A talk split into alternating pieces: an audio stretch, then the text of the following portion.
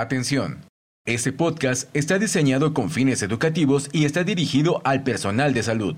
No debe de ser tomado como una opinión médica. La Asociación Mexicana de Gastroenterología presenta.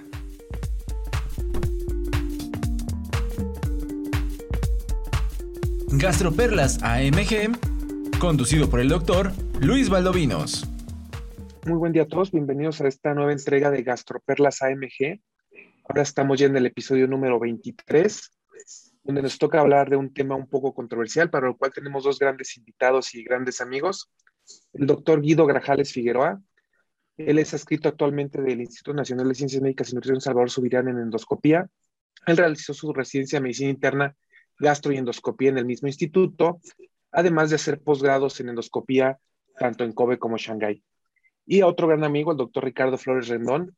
Él realizó su residencia en Monterrey, en el Hospital Universitario, hizo medicina interna, gastro y endoscopía, y después hizo un posgrado en Canadá también en endoscopía. Entonces tenemos invitados de lujo para hablar de este tema tan controversial que es la metaplasia intestinal. Espero que les guste mucho. Hola Ricardo, buenas tardes. Hola Guido, buenas tardes. ¿Cómo están? Bien.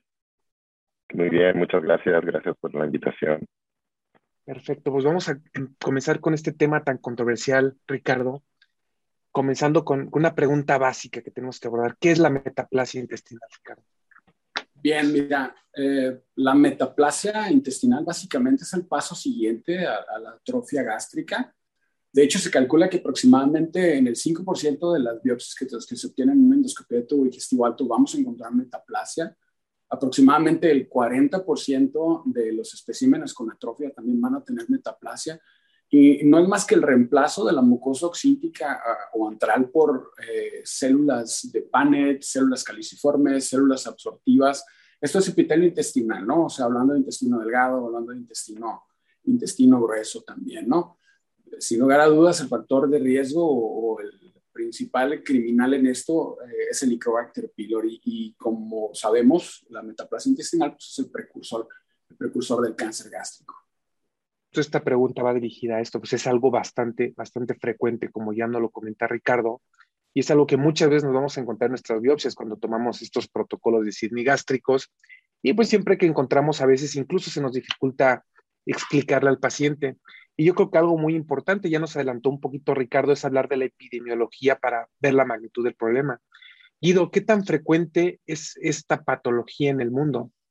Sí, esto es súper importante. Eh, es bastante eh, frecuente y esto eh, va a cambiar dependiendo del área geográfica que estemos abordando.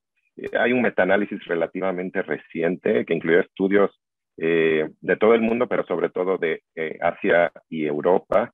Y en ese metaanálisis se encontró una prevalencia de metaplasia intestinal de 25%, con base en endoscopia que se le realizó a pacientes asintomáticos, o sea, bastante prevalente. Eh, si se realizó endoscopia a pacientes con dispepsia, aumentaba un poquito más la prevalencia de metaplasia, 25.5%. Eh, sabemos que esta prevalencia puede ser mayor en países que tienen alta incidencia de cáncer gástrico eh, y en países con baja incidencia de esta neoplasia, un poquito menor, 21%, los de alta incidencia, 28%.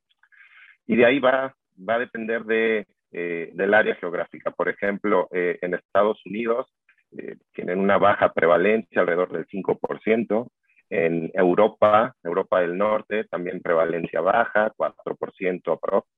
Eh, Europa Occidental 16 y ya de Europa Oriental ya va subiendo, aproximadamente 20.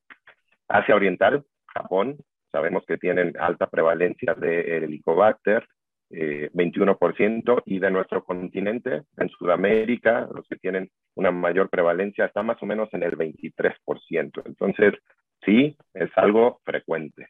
Pues justo Guido, con esto nos acaba de aclarar, prácticamente una de cada cuatro endoscopías que hagamos y que tomemos biopsias gástricas nos vamos a encontrar con este problema. Entonces, algo que debemos manejar los gastroenterólogos y endoscopistas a la perfección, porque tenemos que hablar mucho con, con los pacientes de estos. Y bueno, hablando, Ricardo, un poco más ya de nuestro país, ¿existen estudios este, respecto a la epidemiología de esta patología en México? Eh, la verdad es que estamos muy limitados. Déjame te platico primero que, por ejemplo, la prevalencia de la metaplasia intestinal en hispanos a, a nivel mundial anda por ahí del 13, el 16% quiero resaltar tres trabajos primordiales. ¿no? Hay un trabajo en la raza que aglutina cerca de 300 pacientes sometidos a, endoscopía por múltiples razones y demostraron que aproximadamente el 20% de ellos tenía atrofia. De este 20%, dos de cada tres llegaba a tener metaplasia, ¿no? O sea, que nos da más o menos ese 14, ese 15%, ¿no? Hay otro trabajo que, que me llamó mucho, mucho la atención, que es del Hospital Ángeles, en los cuales ellos someten a biopsias a poco más de 300 pacientes. Una parte que hay que recalcar es que la prevalencia de Helicobacter pylori es del 10%, que es algo muy, muy distinto a lo que, a lo que sabemos en la población mexicana.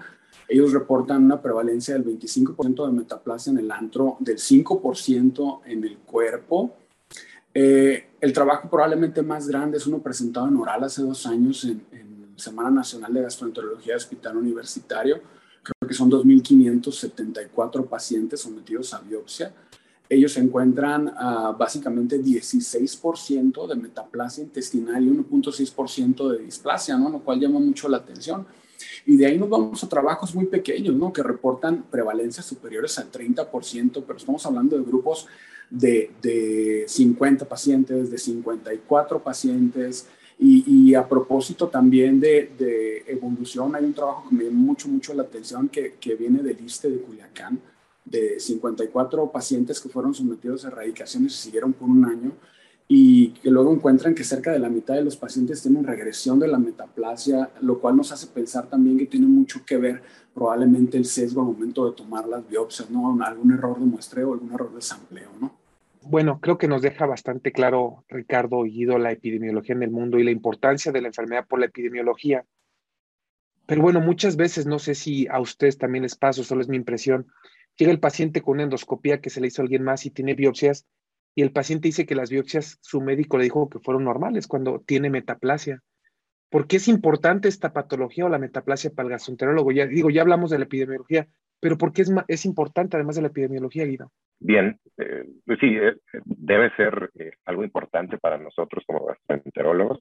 Por lo que ya mencionamos, es, es, es una condición con alta prevalencia, pero sobre todo es una condición premaligna para cáncer gástrico. Sabemos que la metaplasia intestinal tiene un riesgo aumentado de progresar a displasia y a cáncer gástrico.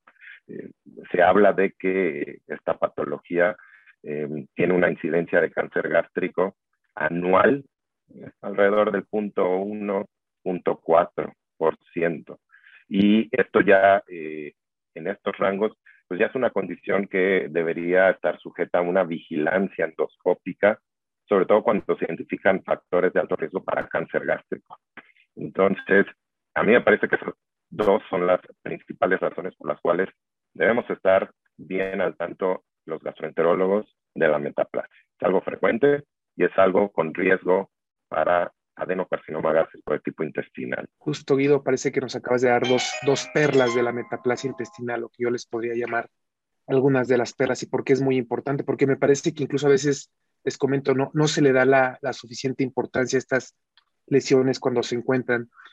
Y bueno, Ricardo, nos adelantaste al principio un poquito del Helicobacter pylori como factor etiológico principal para la metaplasia. ¿Existen algunos otros factores que debemos de tomar en cuenta al, ver esta patología o en algún paciente que presenta algún factor extra deberíamos de buscarla de manera intensiva? Sí, mira, definitivamente el Helicobacter pylori es uno. El tener atrofia, sin lugar a dudas, es otro, ¿no? La etnia, por ejemplo, los japoneses son los que más, o los asiáticos son los que más riesgo tienen, ¿no? Eh, el estatus migratorio, o sea, no es lo mismo uh, un, alguien este, mexicano a algún, algún migrante en, nuestro país. Eh, la edad del paciente, sin lugar a dudas, también es un factor de riesgo. La historia familiar eh, también es un factor de riesgo. Algunos factores ambientales, fumar también es otro factor de riesgo para la metaplasia, al igual que el aumento del índice de masa corporal. Sí, justo esta pregunta te la dirigí a Richard porque me parece que es un poco controversial, ¿no? Todos sabemos que el paciente que tiene Helicobacter pylori, que fuma, o todo esto que ya nos comentaste son factores de riesgo, o las personas asiáticas para tener Helicobacter pylori. Pero, perdón, metaplasia intestinal, pero me parece que no hay como, por ejemplo, para bar, ¿no? Que tenemos recomendaciones muy precisas, ¿no? Que si el paciente tiene más de 5 años de reflujo, que si el paciente este, tiene más de 50 años, que si es hombre, que si es obeso, como que hay que pensar en, buscar el, este, metaplasia intestinal en el esófago. No existen estos, estos lineamientos para, para metaplasia gástrica, a pesar de que conocemos algunos de los factores de riesgo. Y bueno, la siguiente pregunta es para el doctor Guido. ¿En qué consiste la famosísima cascada de Correa que todos conocemos muy bien desde pregrado y no la aprendimos en nuestros cursos de gastro? Así es. Pues bueno, la, cascada de Correa es esta serie de cambios progresivos que ocurren en, la mucosa gástrica y que culminan con el adenocarcinoma gástrico de tipo intestinal.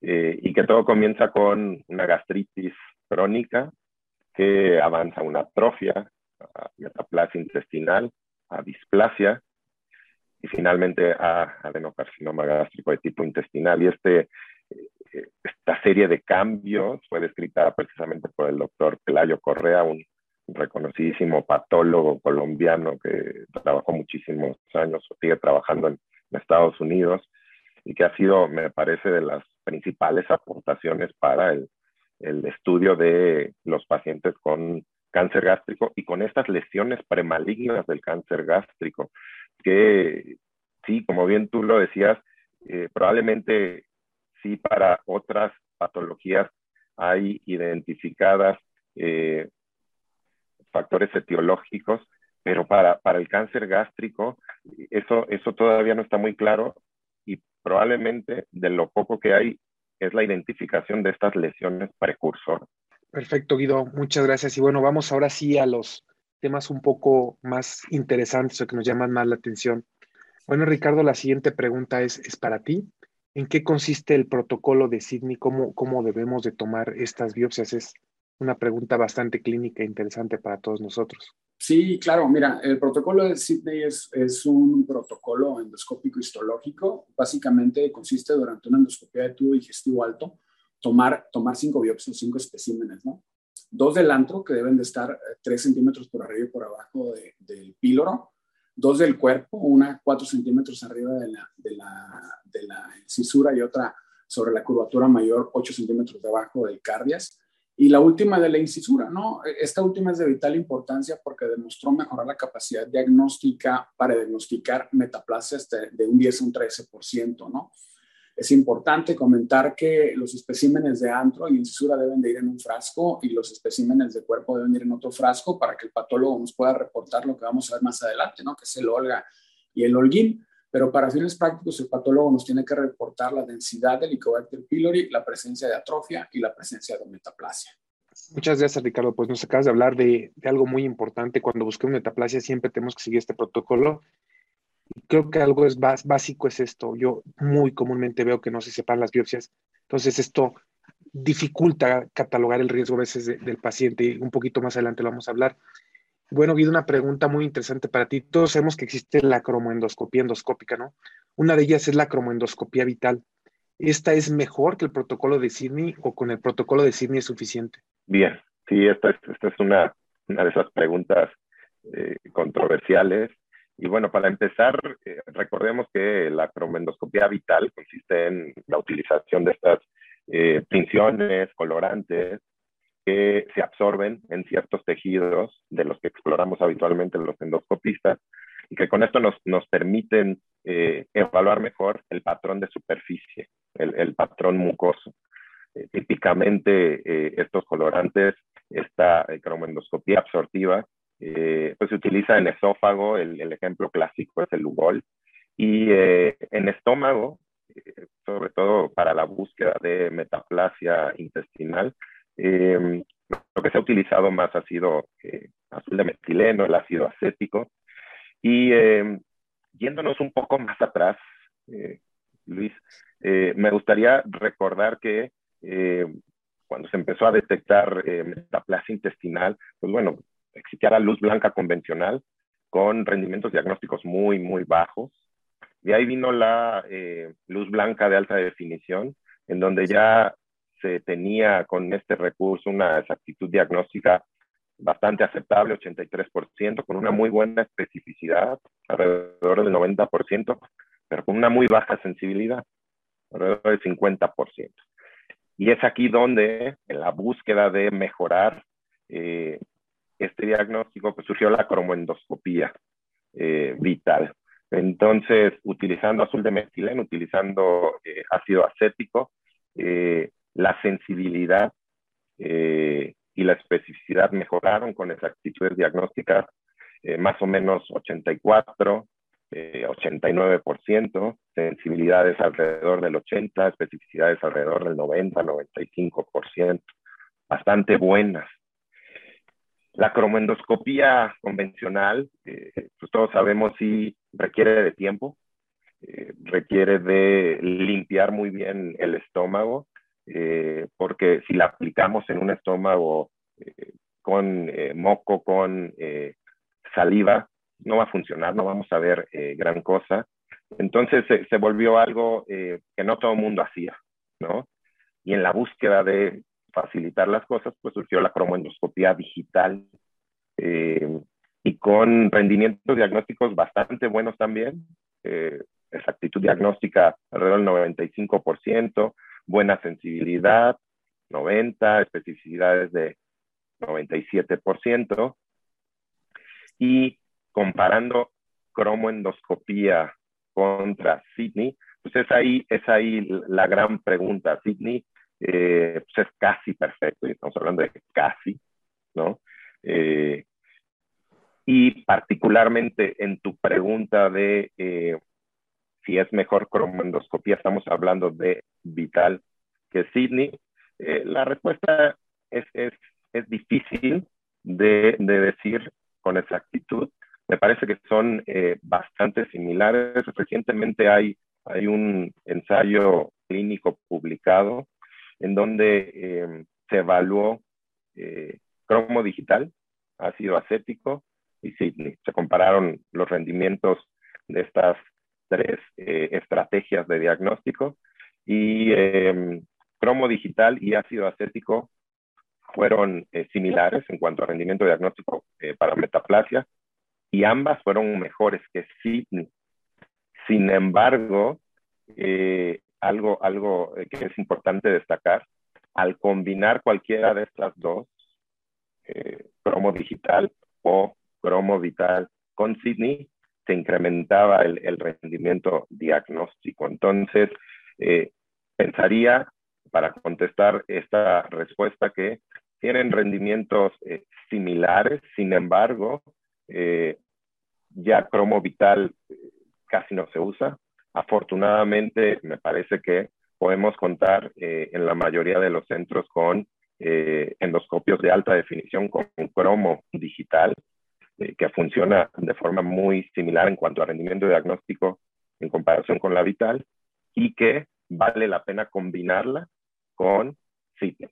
Y de hecho es lo que proponen la mayoría de las guías internacionales, utilizar cromo digital de alta definición con Sydney, porque con esto eh, obtenemos un mejor rendimiento diagnóstico. Y Sydney, como, como dijo Ricardo, en frascos separados. Creo que es una, una, respuesta bastante buena. Creo que hay que utilizar las dos herramientas que tenemos a la mano, pues poder combinar estas, estas dos técnicas. Y bueno, Ricardo, yo lo vino aquí en México, en Estados Unidos, cuando un paciente entraba a una endoscopía para, para metaplasia intestinal, se tomaban las biopsias diferentes a las biopsias que siempre tomamos. ¿Existen algunas recomendaciones específicas para obtener buenos especímenes? Sí, mira, eh, voy a extenderme un poquito aquí en esto, ¿no? Creo que el primer punto cuando vamos a tomar biopsias, o sea, cuando vamos a elegir dónde vamos a tomar las biopsias, está en función de saber lo que estamos viendo, ¿no? Definitivamente los ojos no ven lo que el cerebro no sabe como dijo, como dijo Guido, ¿no? La preparación es, es importantísima, ¿no? Usar surfactantes, usar antiespumantes, mejorar la visualización. Tiempo. El tiempo es la variable más importante que define la capacidad que tenemos para poder encontrar los sitios que tenemos que biopsiar, los sitios más adecuados, ¿no? Se ha visto que endoscopías que están por abajo de 7 minutos eh, tienen una capacidad mucho menor de poder detectar metaplasia, inclusive atrofia, ¿no? eh, debemos de quitarnos un poco de la cabeza la idea de, buscar nada más el aplanamiento de los, de los pliegues y, y, la presencia de los vasos mucosos para considerar atrofia. Eso ya se acabó. Sí, la concordancia para diagnosticar atrofias de menos del 50%. Tenemos que conocer el patrón críptico del cuerpo, que es puntiforme, y el patrón críptico del antro, que es eh, en forma de coils, en forma de resortes. Buscar las vénulas colectoras que nos hablan del estatus del Helicobacter, por ejemplo, ¿no? utilizar endoscopios de alta definición, utilizar, por ejemplo, como la cromandoscopia inteligente, una de las más estudiadas en NBI, tratando de buscar la cresta azul, que es el sitio donde se plasma el espectro de la luz azul y que nos habla de que hay metaplasia, ¿no? Si hablamos de cómo tomar las biopsias eh, en relación a, a, haber utilizado los métodos de cromandoscopia vital o cromandoscopia inteligente, se recomienda que se utilicen biopsias con las copas superiores a 4 milímetros porque biopsias con copas de menos de 4 milímetros nos dan especímenes muy pequeños y los patólogos con frecuencia subestiman la presencia de atrofia y subestiman la presencia de, de metaplasia, ¿no? También es muy, muy importante eh, durante la endoscopia no solamente buscar los cambios de atrofia de metaplasia, sino también buscar los cambios que nos pueden hablar de, cáncer incipiente, como cambios abruptos en la coloración, cambios en el patrón vascular, presencia de hemorragia espontánea también, aumento de ir insuflando, ¿no? Para tomar biopsias, no solamente como parte del protocolo de CIME, sino biopsias de lesiones sospechosas de cáncer temprano, ¿no? También es muy importante documentar todos y cada uno de los sitios, desde el antro, la parte inferior del cuerpo, la parte superior del cuerpo en sus cuatro sentidos, en retroflexión ver incisura, en retroflexión ver el formix, en retroflexión ver el cuerpo también, la incisura hacia el lado izquierdo, hacia el lado derecho, hacia el centro, ¿no? Muchas gracias, Ricardo. Yo creo que, que, es muy importante, sobre todo el tamaño de las, de las pinzas que bien nos hablas en muchos artículos, hablan de que hay que, que usar las pinzas jumbo cuando tomemos biopsias para, para buscar metaplasia. Y bueno, Guido, ahora un punto muy importante, el patólogo siempre nos dice es metaplasia completa o incompleta. ¿Cuál es la diferencia entre, entre estas dos y por qué debemos de tomarlo en cuenta? Bien, sí, esta, es una información muy importante que nos la da el patólogo.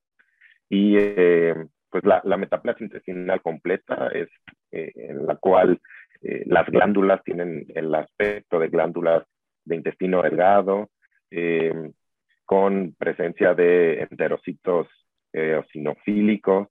Se identifica incluso un borde en cepillo muy similar a, las glándulas del intestino delgado, con células caliciformes y ocasionalmente también se pueden ver eh, células de, de Panet en, en, las bases de, la, de, las glándulas. Esta es la metaplasia intestinal completa.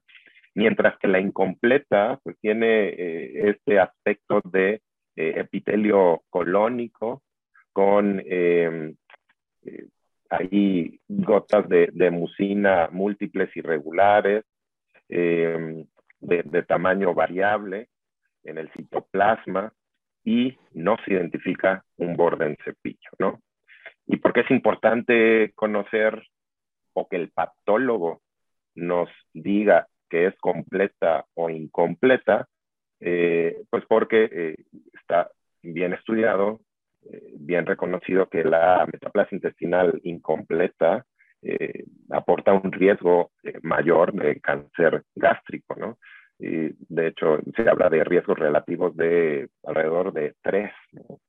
Entonces, sí, la incompleta eh, la debemos tener muy presente porque es la que confiere un mayor riesgo de cáncer gástrico. Justo a eso iba dirigida la pregunta, que la metaplasia incompleta debe de preocuparnos un poco más por, efectivamente, por este UR que es tan alto y que de los ORs que pocas veces son por confusores, ¿no? Cuando encontramos un OR mayor de 3. Y bueno, Ricardo, la siguiente pregunta es para ti. Ya nos hablaste un poco de, separar los frascos, pero ¿cuál es la diferencia entre la metaplasia intestinal extensa y limitada? Y creo que aquí viene parte de por qué nos comentabas que tenemos que separar los frascos. Sí, definitivamente por eso se separan los frascos, ¿no? Básicamente, básicamente es determinar la extensión de la metaplasia, ¿no? Si está solamente en el antro, si está solamente en el cuerpo, que sería en este caso la, limitada, o si está en ambos, en ambos sitios y corresponde a, la metaplasia extensa, ¿no? Eh, esta última confiere un mayor riesgo de cáncer gástrico. Sin embargo, eh, quiero, quiero puntualizar algo bien interesante o algo muy interesante. Hay algunos casos de metaplasia severa que se encuentran localizadas solamente en el antro y que son catalogadas como lesiones de alto riesgo o por Olguín 3. Muchas gracias, Ricardo. Pues bueno, creo que nos han dejado claro que aquel paciente que tiene metaplasia incompleta y aquel que tiene metaplasia en el antro y aparte en el cuerpo son los pacientes que tienen más riesgo de progresar en carcinoma. Además de estos, de estos dos factores que conocemos, Guido, ¿existe algún otro factor que nos debería preocupar mucho cuando lo encontramos? Sí, sí. Eh, ha habido controversia en cuanto a, factores de riesgo que puedan incrementar esta probabilidad de, cáncer gástrico. Eh, sin embargo, eh, me parece que el más eh, estudiado, el más concluyente es la historia familiar de cáncer gástrico. Estamos hablando de familiares de, primer grado con, cáncer gástrico y esto se ha estudiado ampliamente y se han establecido incluso razones de riesgo de, casi cuatro para el desarrollo de adenocarcinoma gástrico. Y de ahí tenemos otros factores cuyo papel no está tan claro. Eh, está la etnicidad, ya Ricardo había hablado de esto. Hispanos, asiáticos, eh, probablemente tengan mayor riesgo.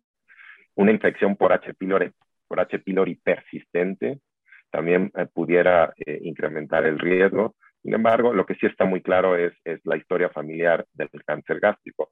Y esto es algo que pudiera escapársenos cuando estamos ante un paciente a quien le hicimos una endoscopía por una dispepsia. Eh, tomamos biopsias, encontramos metaplasia eh, completa, probablemente a lo mejor en, una sola región, y no nos preocupamos por interrogar factores de riesgo adicionales. Y el factor familiar eh, es determinante y, esto sí aumenta el riesgo. Perfecto, Guido, muchísimas gracias. Creo que nos lo dejas muy claro. No solamente es dónde está la metaplasia y qué tipo, sino también estos factores, incluyendo a, uno que mencionaste, el Helicobacter pylori. Muchas veces los pacientes cuando les hacemos la endoscopía vienen por dispepsia y pues esto hace que las biopsias no encontremos el Helicobacter pylori. Deberíamos de buscarlo intencionadamente de alguna otra manera, Ricardo, aparte en las biopsias Helicobacter pylori en los pacientes que tienen metaplasia intestinal, o sea, ser más insistentes en buscar este, este factor de riesgo? Mira, definitivamente tenemos que buscar intencionadamente la infección por Helicobacter pylori, ya que es el factor de riesgo primordial para el desarrollo de metaplasia. Helicobacter pylori eh, activa la respuesta inmune, ¿no? Por medio células B, células T, eh, liberación de citoquinas para la, y promueve la metilación del DNA, promueve la liberación de radicales libres. Eh, es importante erradicar el Helicobacter pylori, es importante buscar el Helicobacter pylori eh, eventualmente no encontrar el Helicobacter pylori puede corresponder a un error de sampleo y sin lugar a dudas hay que buscarlo con algún otro método. ¿no? la siguiente pregunta es para Guido. Si la biopsia es negativa, ¿qué método deberíamos utilizar, Guido? ¿Qué métodos existen para buscar de manera intencionada este bicho? Bien, ahí podemos hacer uso de, las pruebas no invasivas, eh, las que ya conocemos, y eh, sobre todo digo, no, es raro que muchos de nuestros pacientes a quienes les hacemos una endoscopía por dispepsia ya estén tomando inhibidores de bomba de protones eh, o haya consumo ahí reciente de, antibióticos y esto sabemos que puede disminuir la densidad de, Helicobacter, eh, incluso, pues, como bien dijo Ricardo, por un error de, muestreo que no se ha identificado en la biopsia. Y, si la sospecha es, es, importante, eh, de que no lo hayamos eh, identificado, pues sí, sí vale la pena eh, utilizar otros métodos, ¿no? Probablemente, y, esto, esto es quizá controvertido, pero probablemente sea el único papel eh, que tiene la serología para el Helicobacter. Em, se ha llegado em, a decir que en pacientes con metaplasia, en cuyas biopsias no se encuentra Helicobacter, pudiera solicitarse eh, serología para Helicobacter. Sale positiva y estamos seguros de que el paciente no ha recibido el tratamiento de erradicación para eh, Helicobacter, pues se tiene que considerar como una infección activa y, eh, y tratarla. Me parece que ese podría ser eh, el único papel de la serología. Eh, esto esto eh, me parece que podría ser difícil en, en nuestro país eh, por muchos factores, pero eh, el, el, el, objetivo de la pregunta, entiendo, y de, y de la respuesta es sí, ser insistentes en buscar el Helicobacter. Ese seguido queda muy claro. Y bueno, ya dijeron que hay que ser insistentes en buscarlo, pero también debemos ser insistentes en erradicar estos pacientes, Ricardo. Mira, definitivamente, si sabemos que el 90%, bueno, que es un carcinogénico tipo 1, que el 90% de los cánceres del estómago provienen del Helicobacter pylori, pues definitivamente la respuesta es sí. Eh, la mayor parte de los consensos es una recomendación fuerte en más del 90% basados en una evidencia moderada para erradicar el Helicobacter pylori, ¿no? Eh, un metaanálisis de Cochrane, creo que del 2020, firmado por Ford, dice que se reduce la, incidencia de cáncer gástrico en un 50%, ¿no? Ahora, si nos vamos a poblaciones de alto riesgo, por ejemplo, en Japón, en las islas Matsui, una, una, un grupo de más de 2.500 pacientes que fueron tratados para el Helicobacter pylori y fueron seguidos durante 20 años, se demostró que se reduce la incidencia de cáncer y se reduce la incidencia de muerte por cáncer. Hay otro trabajo eh, a propósito del doctor Pelayo Correa en, en gastroenterology de población colombiana, donde se siguieron por 20 años 800 pacientes, de los cuales desafortunadamente solamente poco más de 300 completaron el seguimiento y que fueron, y que fueron sometidos a erradicación del Helicobacter pylori. También se demostró disminuir la incidencia de cáncer. Eh, entonces, eh, definitivamente la respuesta en sí, pero si nos vamos, por ejemplo, a poblaciones de muy alto riesgo, como aquellos pacientes que han tenido ya cáncer gástrico y que han sido sometidos a procedimientos endoscópicos, por ejemplo, de, tratamiento como disección endoscópica y que se les erradique el helicobacter y que son seguidos hasta 10 años. Hay un estudio, creo que es coreano, en el cual se demuestra que, que la presencia de cáncer metacrónico se reduce sobre todo en los primeros cinco años. La parte interesante de este trabajo es que después de cinco años el riesgo es el mismo, entonces probablemente hay algunas otras variables que intervienen sobre el desarrollo de cáncer en este grupo de pacientes, como eh, los niveles de pepsinógeno, como por ejemplo eh, reinfección con el helicobacter, uso de niveles de la bomba de protones, eh, cáncer gástrico hereditario, por ejemplo, ¿no? Entonces, definitivamente, erradicar el helicobacter es el objetivo. Pues creo que nos han dado otro par de perlas, ¿no? Hay que ser insistentes en buscar este bicho, insistentes en matarlo, no solamente tal vez una terapia, sino tener que ver que realmente lo erradicamos y nos dar una segunda o tercera línea o incluso llegar al cultivo en algunas ocasiones para dar tratamiento dirigido. Y bueno, ya Guido, ahora vamos a las preguntas muy prácticas. Ya tenemos un paciente que nos dijeron que tiene metaplasia. ¿Qué grupo de paciente lo podemos clasificar como aquel paciente que tiene bajo riesgo de desarrollar cáncer?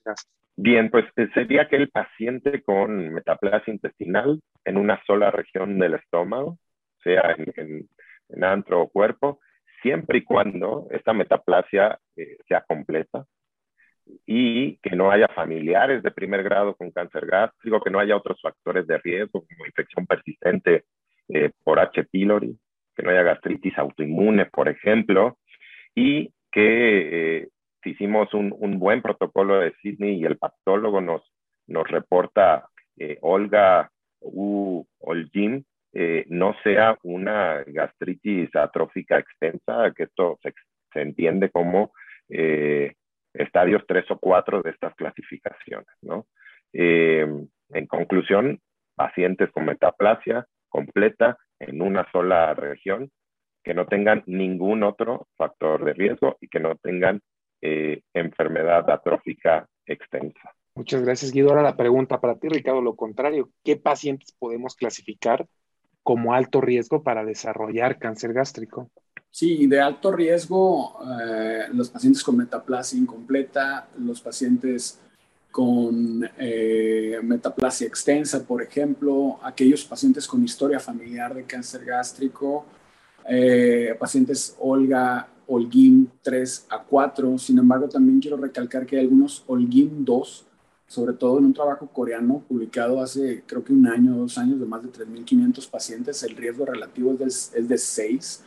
Los Holguín 2, sobre todo cuando fuman, cuando tienen más de 20 paquetes años, esto lo convierte en pacientes de, de alto riesgo pacientes con helicobacter pylori persistentes, pacientes con niveles bajos de pepsinógeno tipo 1 también, tabaquismo activo, obesidad y sobre todo ahora, ¿no? Que se busca de alguna manera ah, tratar de, optimizar eh, quiénes son los pacientes que ameritan un seguimiento, ¿no? Algunos trabajos coreanos han demostrado que la parte genética o los estudios genéticos probablemente sean lo del futuro, ¿no? Como demostrar, por ejemplo, cortamiento del telómero, que es un factor de riesgo independiente para que el paciente desarrolle cáncer en el contexto de una metaplasia, ¿no? Muchas gracias. Y bueno, la siguiente pregunta, Guido. Aquel paciente que nos comentaste que se cataloga como bajo riesgo, ¿cómo le debemos dar seguimiento? ¿Qué le debemos decir al paciente? Es una, es una muy buena pregunta, muy práctica. Y, eh, o sea, definitivamente sabemos que aquel paciente que tiene metaplasia intestinal en una sola región, completa, sin ningún otro factor de riesgo, por el simple hecho de tener metaplasia intestinal ya tiene cierto riesgo, eh, o un riesgo mayor que la población general, que la población que no tiene metaplasia intestinal. Sin embargo, es mucho menor que aquellos con alto riesgo y por lo tanto no ameritaría una vigilancia endoscópica. Entonces, lo que le debemos decir es eh, que sí hay ciertos cambios en eh, el estómago, que eh, si había infección por Helicobacter pylori y la erradicamos, es muy probable que eso no avance, que hay que llevar un estilo de vida saludable, evitando otros factores de riesgo que pudieran eh, empeorar la situación, eh, tabaquismo, por ejemplo, y que eh, es una condición que no ameritaría vigilancia. Bueno, Ricardo, ahora la siguiente pregunta es para ti. Lo contrario, aquellos pacientes que tienen un alto riesgo de desarrollar cáncer gástrico lo que, o que los catalogamos en el grupo de alto riesgo, ¿cómo deberíamos seguirlos? Bien, mira, si quieres una respuesta muy puntual, te diría que cada tres años, ¿no? Sin embargo, ah, hay poblaciones de alto riesgo como Chile, como China, que lo siguen año con año, poblaciones también de alto riesgo como Colombia, que lo siguen cada dos años, poblaciones como Italia, que son cada tres años. Estados Unidos se va de tres a cinco años porque dicen que aparentemente no es costo-beneficio y que al parecer se gastan 70 mil dólares por cada año de vida extra que le puedan dar al paciente con, con un seguimiento de este tipo, ¿no? Eh, básicamente lo que, nos, lo, que, lo que comentan los expertos es que si tú quieres tener un impacto sobre el número de, de procedimientos endoscópicos curativos, esto es disecciones endoscópicas, pues hagas endoscopías cada año. Si quieres tener un impacto sobre la sobrevida del paciente, hazlas cada dos años. Si quieres algo costo-beneficio, hazlas cada tres años. Sin embargo, lo más importante es individualizar ¿Por qué? Porque hay un trabajo publicado en la revista Cancer que lo que dice es que uno de los factores de riesgo más importantes asociados a cáncer invasor es tardarse 2.6 años en la vigilancia de los pacientes de alto riesgo, ¿no? Entonces, creo que la respuesta también aquí se debe individualizar según sea tu población y los factores de riesgo de tu paciente. Muchas gracias, Ricardo. Pues para, como ven, no hay una, una sola respuesta para estas, estas dos preguntas. Es bastante, un tema bastante complejo. Y bueno, Guido, nos han hablado un poco del sistema Olga y, y Olguín. A ti te voy a preguntar cuál es el sistema o en qué consiste el sistema Olga. Bien, pues el sistema Olga, eh, Olga quiere decir el, este vínculo operativo de evaluación de gastritis y, pues surgió después de una reunión de expertos patólogos con el objetivo de predecir mejor el riesgo de cáncer gástrico de estos pacientes. Eh, porque pues ya existía Sydney y eh, sí, era muy bueno para eh, diagnosticar atrofia, para diagnosticar metaplasia, pero no nos decía mucho más en cuanto a qué pacientes en realidad tenían un riesgo aumentado de evolucionar a cáncer gástrico. Y con Olga, parcialmente se resolvió esta pregunta eh, Olga eh, hace un estadiaje de la, gastritis y eh, esto lo hace con base en cinco estadios que van del 0 al 4 y el patólogo documenta la atrofia, el grado de atrofia que hay en antro y el grado de atrofia que hay en cuerpo y se hace un, un score se estadía esta, esta condición. sin embargo, eh, pues Olga tiene también sus, desventajas. Y a mí me parece que una de las grandes desventajas, al menos en nuestro país, es que pues, nuestros patólogos no nos reportan Olga, ¿no? Eh, es, es, es, engorroso para ellos, eh, me parece. Y, y la otra es que para atrofia, eh, en, muchos casos hay, una, hay un acuerdo inter e intraobservador bastante bajo. Entonces, eh, sí pudiera quedarse corta en, en, cuanto a predicción de aquellos pacientes con mayor riesgo. Pero típicamente sabemos que aquellos con Olga 3-4 son los que tienen un mayor riesgo. Y es por eso, por estas desventajas que surgió posteriormente Olgin. Justo ahora vamos a preguntarle a Ricardo, ¿qué es el sistema Olgin, Ricardo? Sí, el sistema Olgin es básicamente lo mismo que Olga, pero hablando de metaplasia intestinal, ¿no? Lo que hace es comparar el grado de metaplasia intestinal en el antro con el cuerpo, de tal manera que los casos de metaplasia severa extensa son catalogados como pacientes de alto riesgo, ¿no? Sea, Olga, Olguín 4, por ejemplo, ¿no? Aquellos que tienen metaplasia severa versus moderada en una o en otra eh, zona de la topografía del estómago son considerados, por ejemplo, Olguín 3. Sin embargo, como lo comentaba en las primeras, en las primeras, en una de las primeras preguntas, hay un grupo de pacientes que son Olguín 3 y corresponden a metaplasia severa del antro y que por ende son pacientes de alto riesgo. Al comparar, por ejemplo, pacientes con Olguín 3 y 4 versus Olguín 1 y 2, definitivamente el riesgo de cáncer es mucho mayor en aquellos pacientes con, metaplasia, con metaplasia severa. Algunas de las desventajas, como dijo Guido, ¿no? es, que el patólogo no te lo reporta y que requiere de un patólogo experto. De las ventajas es que es eh, que tienen mejor, que tienen menor variabilidad, variabilidad intra e interobservador que, que el Olga y algo muy importante, nunca el Olguín va a ser superior al Olga, ¿no? Porque hasta cierto punto es más fácil evaluar la metaplasia que evaluar la atrofia para algunos patólogos, ¿no?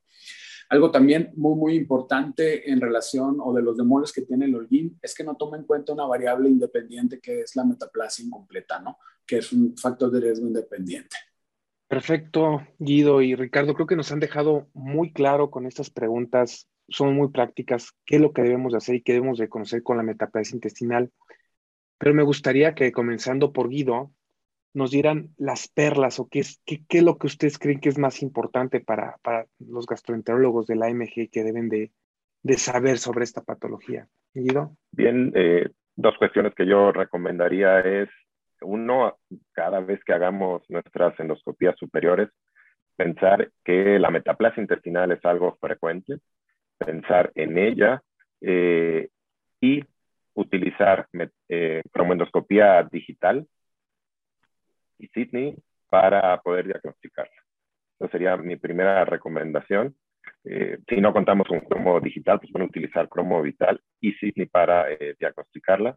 Y la segunda, no quedarnos con la información nada más del patólogo de, en cuanto a metaplasia, sino también pues, ir con el paciente e interrogar eh, otros factores de riesgo, sobre todo eh, familiares, lo cual eh, puede aumentar considerablemente el riesgo de desarrollar cáncer gástrico. Yo me quedaría con esas dos. Perdón. Sí, básicamente es utiliza tus herramientas, busca intencionadamente metaplasia, busca intencionadamente atrofia. Si estás bien entrenado en endoscopía, usa tu entrenamiento. Si no estás bien entrenado, usa de manera correcta eh, Sydney. Apóyate en un buen patólogo. Eh, estratifica el riesgo del paciente y una vez estratificado el riesgo del paciente, platica con él. Y además de platicar con él, algo muy, muy importante hoy en día, sobre todo en la era del Internet, es tranquiliza a tu paciente, ¿no? Creo que, que son unas perlas muy importantes. No me queda nada más que agradecerles haber aceptado en participar en este tema tan controvertido. Eh, muchas gracias por sus, por sus respuestas y invito a nuestro auditorio a que recuerden, esta semana se, se llevó a cabo la, la reunión Gastronorte y bueno, ya nuestra siguiente reunión que tenemos en Boga es la Semana Nacional de Gastroenterología que va a ser del 12 de noviembre al 16 de noviembre en Guadalajara, Jalisco. Los invitamos a inscribirse y allí verán muchas pláticas y temas como estos. Muchas gracias y buen día a todos. Esto fue Gastroperlas AMG. Los esperamos en la próxima emisión. La Asociación Mexicana de Gastroenterología presentó. Atención. Este podcast está diseñado con fines educativos y está dirigido al personal de salud. No debe de ser tomado como una opinión médica.